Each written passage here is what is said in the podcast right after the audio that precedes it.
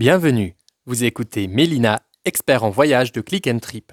Sa mission est de vous aider au quotidien à voyager autrement et surtout de vous présenter une autre manière de voyager. Son optique, faire de vous un voyageur qui profite à la planète et aux économies locales. C'est parti pour un nouvel épisode avec Mélina. Alors bonjour à toi très cher voyageur, c'est Mélina et c'est un plaisir de te retrouver aujourd'hui dans ce nouvel épisode. Je t'invite aujourd'hui à prendre eh bien un train à vapeur pour découvrir et parcourir hein, quelques, euh, quelques-uns des reliefs les plus accidentés du monde.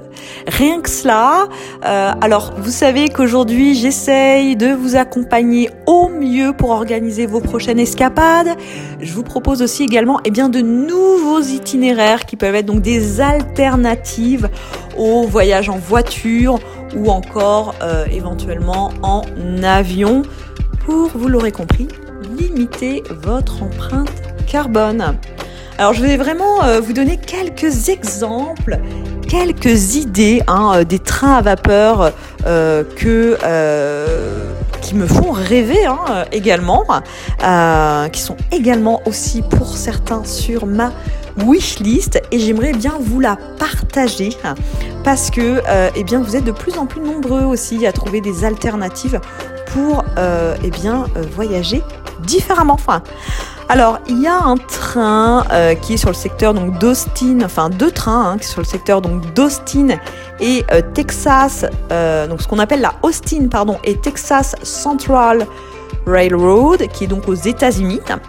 Et en fait, vous avez deux trains des années donc 1920 qui sont entièrement rénovés, qui desservent justement donc cette ligne, hein, donc la Austin et Texas Central Railroad.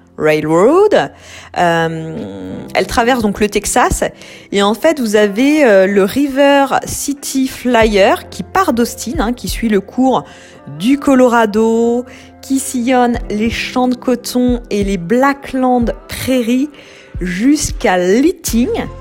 Et ce train ensuite va retourner à Austin. Et donc la île euh, Country Flyer, enfin le île Country Flyer, lui, il effectue en fait un aller-retour de Cedars Park à Bertram et euh, Burnett Ranch, ainsi que euh, dans les collines en fait qui ont vraiment défilé à bord, à bord de ce train. Alors vraiment pour organiser, pour aller voir un petit peu euh, eh bien euh, cette belle ligne de train, euh, je vous invite. Alors vous pouvez le faire toute l'année, hein, vraiment. réservation conseillée. le site donc www.austinteamtrain.org. Je vous remettrai la description dans la description le le site. Il y a un autre train aussi aux États-Unis, un train plus touristique, qui est le train touristique du mont, donc euh, Régnier. Et là, vous avez en fait un aller-retour qui se fait sur le versant euh, plutôt méridional du mont euh, Régnier. Vous allez voir des terres agricoles, des forêts. Franchement, c'est juste incroyable. rien que de vous en parler, eh bien, j'ai envie d'y être. j'ai envie d'y être, de parcourir cette belle ligne que je ne connais pas personnellement. Comme je vous disais, ça reste sur ma wishlist. Vous avez le train en fait qui va franchir vraiment une succession de ponts hein, jusqu'au lac euh, minéral. Vous avez 15 minutes d'arrêt, puis là c'est le retour. Hein, donc euh, vous allez vraiment voir en chemin le bruit de la locomotive à vapeur, euh, de manque euh, de ne pas réveiller euh, tout ce qui est eh bien la faune avec les cerfs un petit peu élafes, les ours et les aigles. Rien que ça, un très beau programme. Alors deux ou trois départs par jour se font depuis Elbe, hein, au sud-est de euh, Tacoma, et euh, il n'est pas nécessaire de, euh, de, réserver. Ensuite, on part donc plutôt en Amérique du Sud, où là j'ai une ligne que hum, que j'ai que j'ai retrouvée, qui est la ligne donc du central. Alors là, en fait, c'est un tronçon qui relie donc Lima à la Oroya, donc dans les Andes. Donc n'hésitez pas à aller voir sur Google Maps un petit peu euh, pour voir euh, quelle est la, traversée. Donc Lima euh, jusqu'à La Oraya. et en fait, ça c'est vraiment situé dans les Andes. Ça va emprunter la voie ferrée qui est quand même la plus abrupte du monde quand même pour justement atteindre une altitude à peu près de euh, allez, 4783 mètres en 145 km quand même. Donc vraiment c'est un train euh, brinque-balle un peu hein, euh, au bord de précipices qui euh, va vraiment progresser sur des ponts vertigineux qui disparaissent dans les tunnels et vraiment va gagner de la hauteur à mesure de, de son avancée. Enfin, sur vraiment là encore je précise un terrain accidenté quand même. Hein. vous avez la le ferrocarril Centro Andino donc qu'on appelle plus communément la FCCA, qui justement exploite eh bien, cette ligne de train à vapeur pendant la saison touristique. Donc pour l'organiser au mieux euh, ce voyage, ce que je recommande, c'est euh, bah, d'aller voir sur la FCCA qui organise des excursions en train à vapeur certains week-ends en haute saison. Donc vraiment réservé auprès euh, eh bien auprès d'une agence sérieuse. Si vous me suivez, vous, savez eh bien que euh, je vous propose également eh bien euh, de bénéficier de mon réseau hein, d'experts locaux et euh, de pouvoir eh bien vous aider à réserver au mieux cette escapade et en toute sécurité. Ensuite, euh, sur euh, bien le secteur de l'Australie, vous avez là euh, le Poofing Billy, qui est un circuit donc de 48 km. Alors là, plutôt situé sur une voie étroite hein, entre Belgrave, donc le nord de Belbourd, et les contreforts méridionaux du Dandenong. Alors c'est vrai que on va dire que l'air résonne un petit peu du chant euh, des oiseaux euh, euh, et embaume, on va dire un petit peu l'eucalyptus, vraiment. Et en vraiment sur ce train, il va grimper jusqu'à Menzies Creek et le secteur donc de Cocktatou et la jolie ville de Gembrook. Il va vraiment s'arrêter, je crois, un moment avant de repartir aussi pour Belgrave. Donc là, c'est vraiment tous les jours, sauf le 25 décembre. Le nom du site, je vous le donne, www.puffingbilly.com.au. Alors c'est vrai que j'essaye de sélectionner hein, ceux qui me parlent le plus.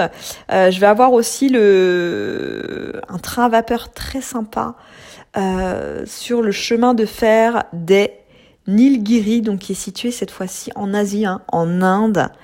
Alors ce chemin de fer, en fait, il figure vraiment sur la liste du patrimoine mondial de l'UNESCO.